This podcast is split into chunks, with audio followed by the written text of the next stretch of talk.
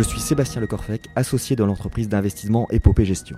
Nous nous sommes mis en quête des grands dirigeants bretons. Nous gardons les mêmes fondamentaux pour cette saison 3, vous racontez leur épopée entrepreneuriale avec un focus sur la nouvelle génération suite au classement L'épopée des 40. Ce classement recense les 40 personnalités de moins de 40 ans les plus influentes de la région ouest. Quels ont été leurs parcours? Comment ont-ils innové? Quelle est leur vision pour leur territoire? L'épopée d'Amaury Bolvin, c'est maintenant. Amaury, bonjour. Merci d'avoir accepté notre euh, invitation afin de revenir sur l'épopée de Zéphyr et Boré. En quelques mots, tu es né en 1990 à Dunkerque. Zéphyr et Boré promeut depuis quelques années la propulsion vélique. L'idée née en 2014 à l'École nationale supérieure maritime avec tes deux associés Nils Joyeux et Victor de Pours.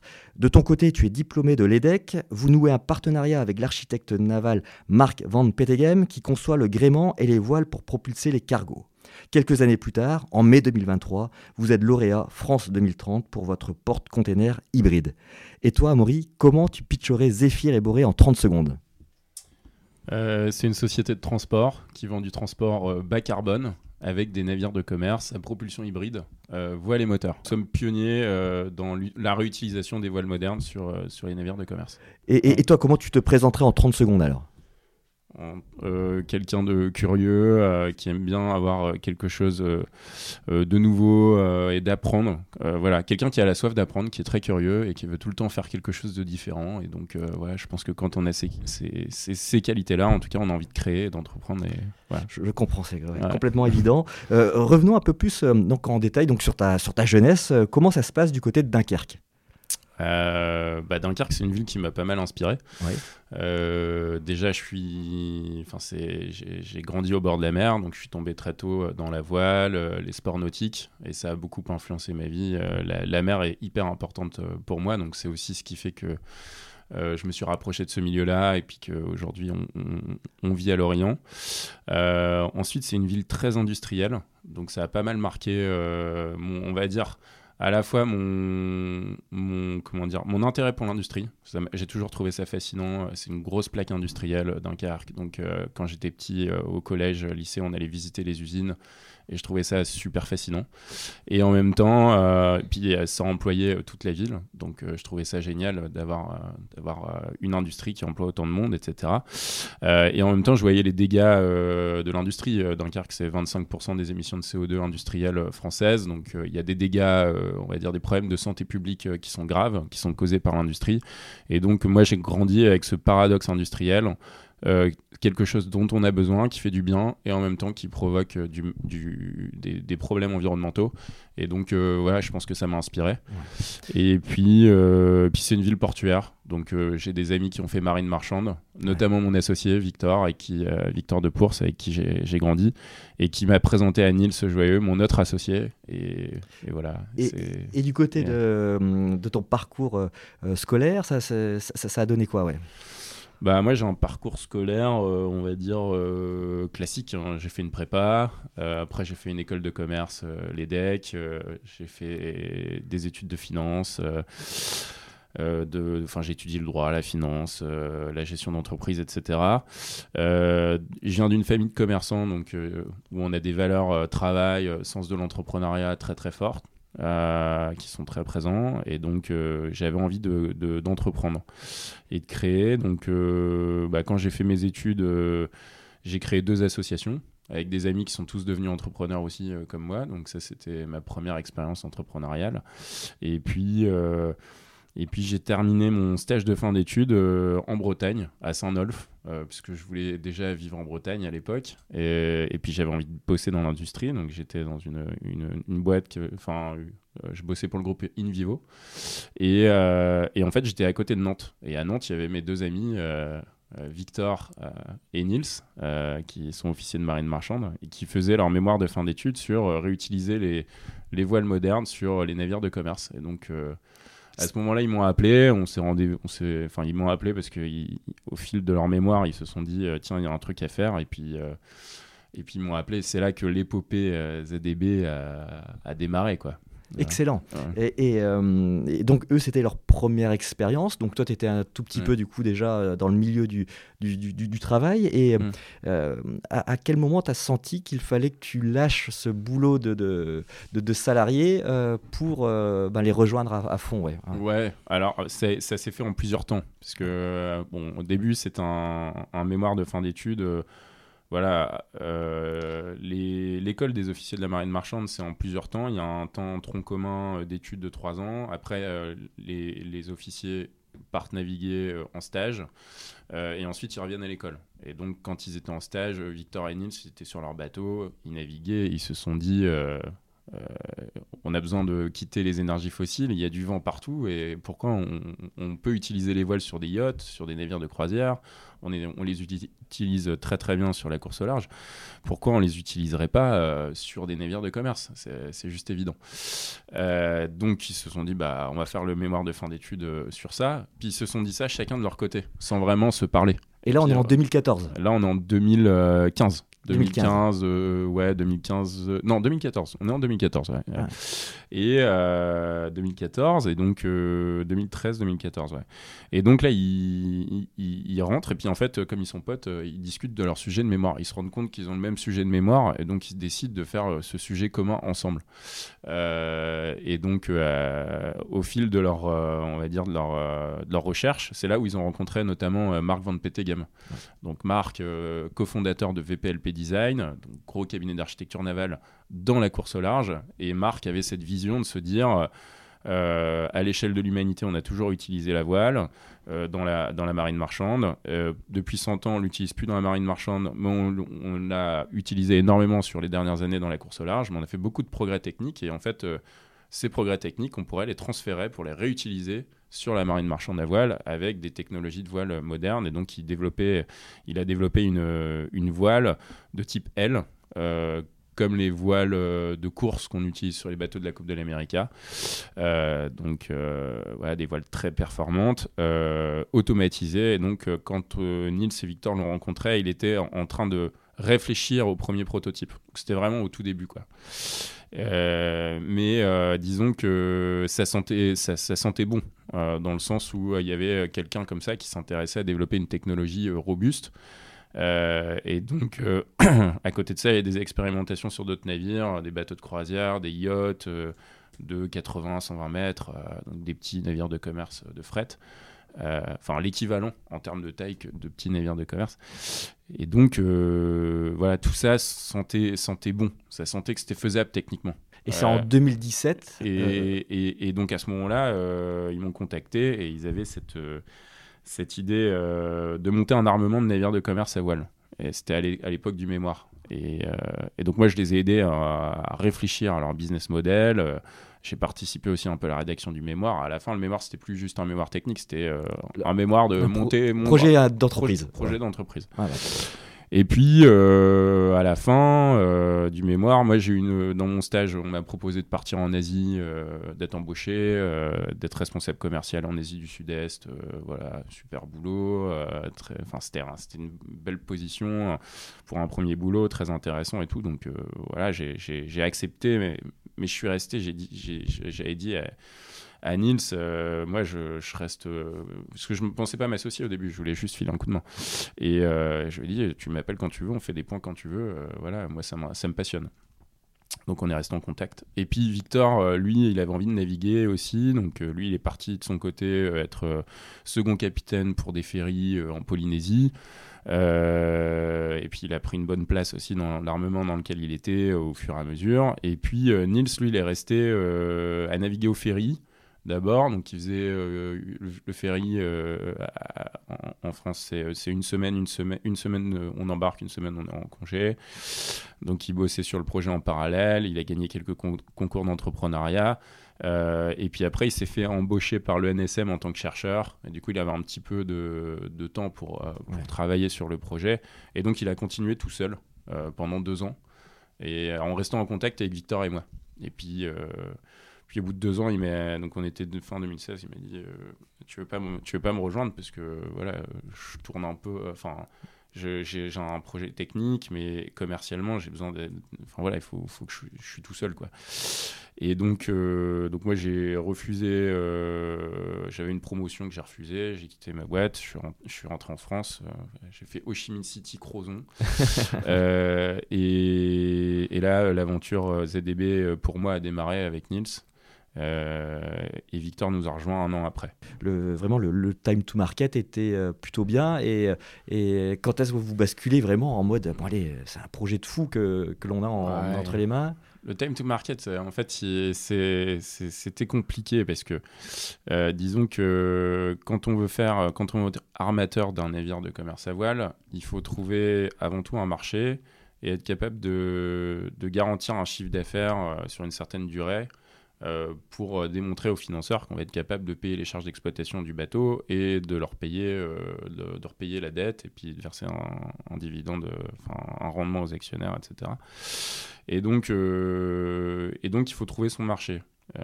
sauf que un bateau, c'est pas comme un produit qu'on peut fabriquer puis vendre à grande échelle. Un bateau, il est spécifique à un marché. il y a 50 000 bateaux sur la planète, il y en a très très peu qui se ressemblent. Il y a des séries de 10 qui se ressemblent, mais au maximum, c'est 10-15 bateaux qui vont se ressembler. Euh, et il y a plein de potentialités de, business. Il y a plein de lignes maritimes, euh, il y a plein de marchandises à transporter. Il y a 90% des échanges internationaux qui passent par le maritime. Donc en fait, euh, nous, on avait une bonne idée de faire un bateau à voile, mais quel est le marché derrière? Et on était un peu paumé, euh, on ne savait pas trop. Euh, on avait eu une expérience qui n'avait pas abouti euh, sur un, transport de vin entre Bordeaux et, et l'Angleterre. Et donc, on s'est dit, on s'est dit avec Niels, on va passer. On, avait un concept technique solide avec VPLP et puis avec une autre startup qui s'appelle euh, qui, nous, qui, a développé un, logiciel de routage pour anticiper les performances à, la voile.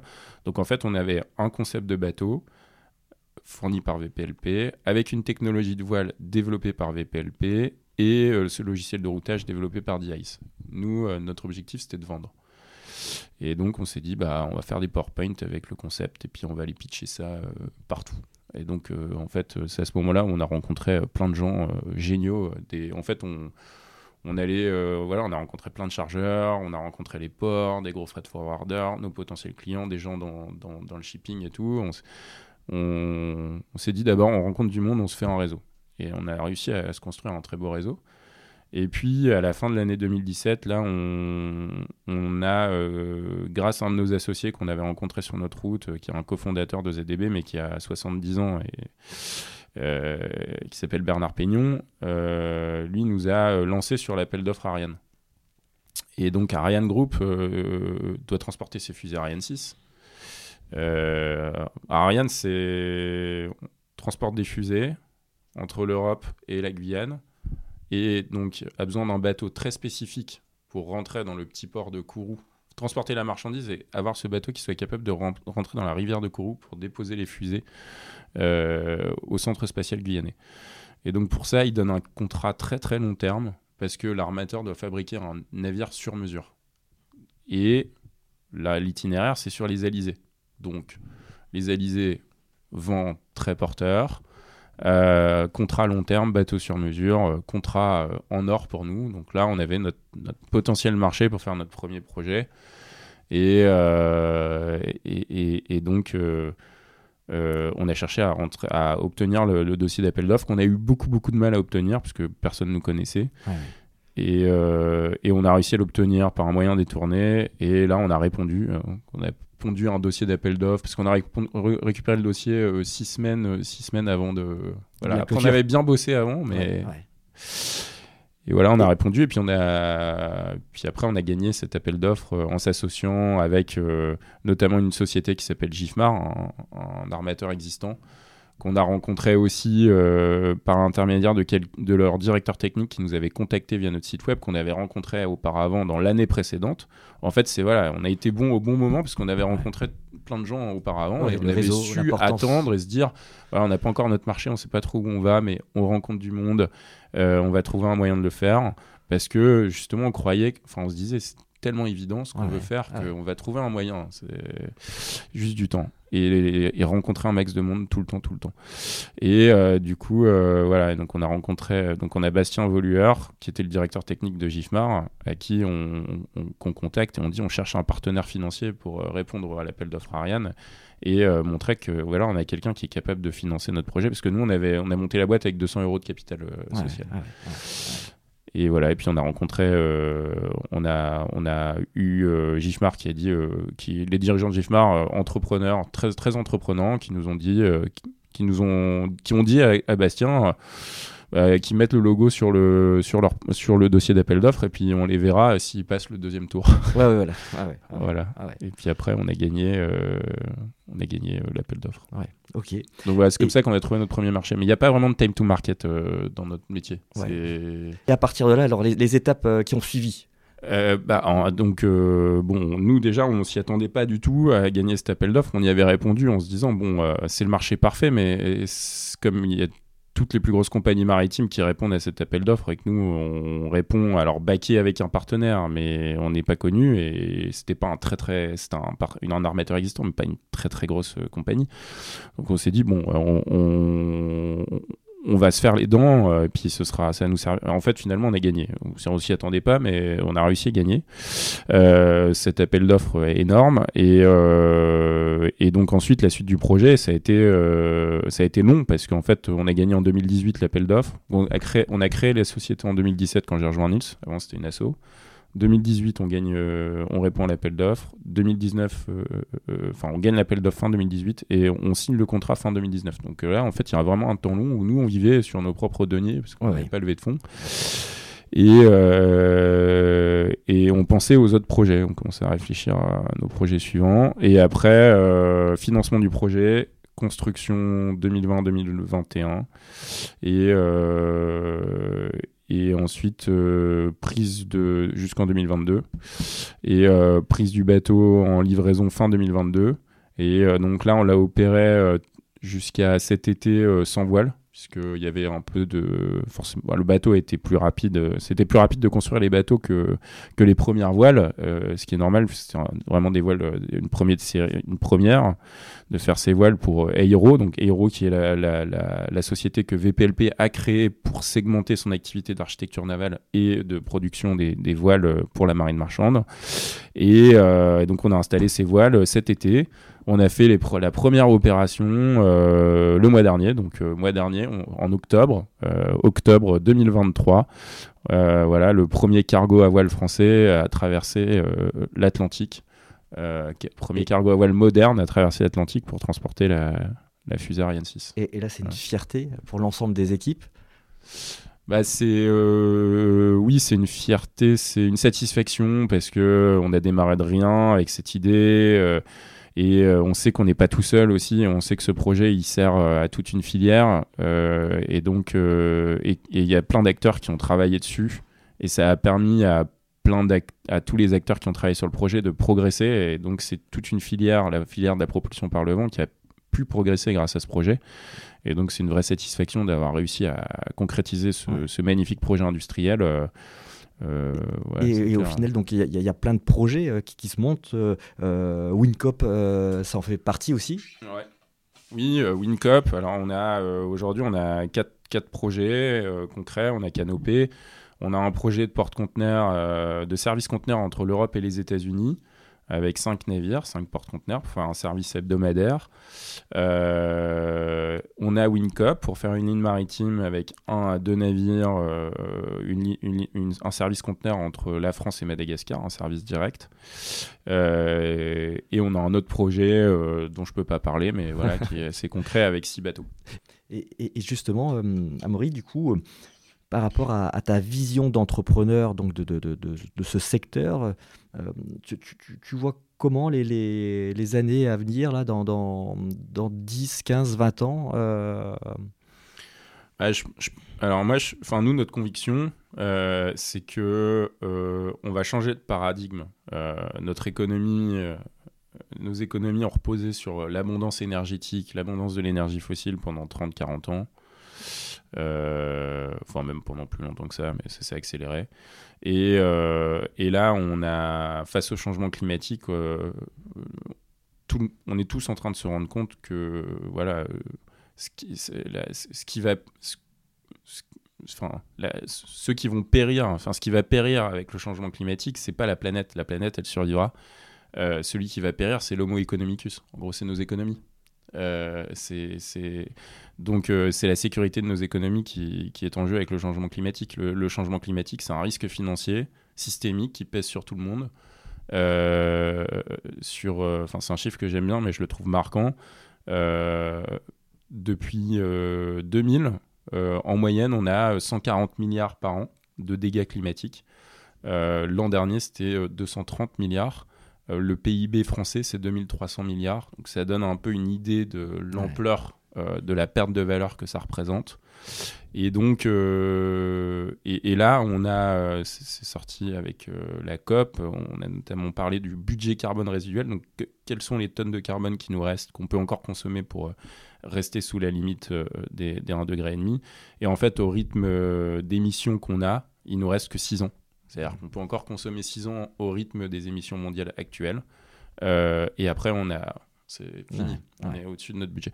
Et donc, en fait, on est convaincu que la réglementation va se durcir parce que les politiques, le monde économique n'aura pas le choix. Et donc, dans un monde où on va passer des énergies fossiles aux énergies décarbonées, euh, le coût de l'énergie va coûter plus cher. C'est sûr. Il n'y a pas euh, d'autre option. Et donc, euh, la manière d'être compétitif, ce sera d'avoir une économie qui repose, enfin des, des, systèmes industriels qui reposent sur l'efficacité énergétique. Et donc, on pense qu'on va passer d'une économie de l'abondance énergétique à l'efficacité énergétique. Et dans cette économie, le transport qui sera compétitif, ce sera un transport qui sera sobre en énergie. Et nous, c'est notre positionnement. C'est clairement notre positionnement, c'est d'économiser un maximum d'énergie fossile avec la voile et avec la réduction de vitesse et de garder le, une part très résiduelle de consommation de carburant fossile qu'on va passer sur, euh, sur du carburant euh, décarboné, mais de manière euh, marginale. Quoi. Et, et Amaury, dans, dans ce podcast, pardon, ouais. non, ce que je voulais dire, c'est par rapport au time to market, par rapport aux projections. Nous, on était un peu tôt dans le time to market. On pense que le time to market sur le transport, on va dire décarboné avec l'utilisation de la propulsion par le vent, il est à horizon 2030. Puisque c'est à ce moment-là où là, on, voit que les réglementations sont en train de se matérialiser et on voit que voilà, le coût de l'énergie, il va progressivement augmenter. Enfin, c'est programmé en fait. On sait qu'il va y avoir une, une, réglementation et une rareté programmée des carburants décarbonés. Et donc tout ça va augmenter le coût de l'énergie, ce qui va renforcer la compétitivité des solutions que nous on propose. Et donc nous, on était un petit peu tôt avec le projet Canopé. On a réussi à le faire euh, parce que c'est un projet avec des spécificités particulières. Et puis il y a eu un gros engagement d'Ariane Group. Et ça, c'est génial pour tout le monde. Et je dirais que le time to market de nos solutions, il est plutôt à horizon 2030. Euh, ouais. D'où euh, France 2030 aussi, que, vous avez du coup bah, remporté. Bah, vous êtes lauréat. ouais. Ouais, ouais. Alors, euh, en fait, après Canopé, euh, on avait euh, alloqué. Enfin, quand on avait fait notre année de rencontre au début, on avait rencontré plein de chargeurs et, les gens nous demandaient. C'était beaucoup de chargeurs en conteneur. Sauf que nous, on ne se sentait pas d'aller sur un marché conteneur parce que pour remplir un navire comme Canopé, vous avez un seul client, c'est Aring Group. Pour remplir un navire de type porte-conteneur, vous avez un portefeuille de clients qui est très très large. Et donc, euh, voilà, on ne se sentait pas de le faire. Et en fait, quand on a gagné Canopé, après, on a eu pas mal de demandes de gens qui étaient intéressés. Donc là, on s'est mis à, notamment, des, notamment un gros freight forwarder qui nous, a, qui nous a demandé de faire une étude, un cas d'étude pour lui. Et donc là, on a obtenu euh, une subvention euh, de la BPI pour faire une première étude technique, c'était en 2020. Ah ouais. Et ensuite, euh, on a développé un premier porte-container à voile. On a commencé à faire des, des, projections de développement de services sur les États-Unis, entre l'Europe et les États-Unis, euh, pour le compte de ce freight forwarder. Puis on a commencé à prospecter avec d'autres chargeurs. Et puis, euh, on a structuré un projet technique. Hein, c'est toujours pareil. Hein. On structure un, un, marché, on détermine l'usage du bateau avec un marché donné, et ensuite on développe un projet technique qui correspond à ce marché. Et donc là, on a développé un projet technique avec une, une société qui développe des voiles également, qui est une autre start-up industrielle qui développe des voiles pour la marine marchande qui s'appelle CWS. voilà, et, et, en fait, au fil du développement du projet, on a postulé un appel à projet qui s'appelle le Corimer. Euh, qui est un, appel à projet dans le cadre de France 2030 qu'on a gagné avec CWS et puis avec Centrale Nantes. On a des thèses qui vont être développées autour du projet. Euh, cette thèse de Centrale Nantes, donc c'est même c'est pas juste un projet industriel, c'est un projet de recherche, euh, ce qu'on, notre projet de porte-conteneur. Et on travaille avec GTT qui va tester aussi une brique, un prototype de carbon capture storage à bord du bateau. et donc c'est vraiment un bateau, enfin notre projet de porte-conteneur, il embarque vraiment toutes les briques technologiques dont on a besoin pour faire la décarbonation du transport maritime. Ouais. Et, justement, on, voit que bah, vous, tissez des partenariats euh, avec, euh, avec tout le monde, euh, que ce soit des, des startups, des peer you, c'est assez dense.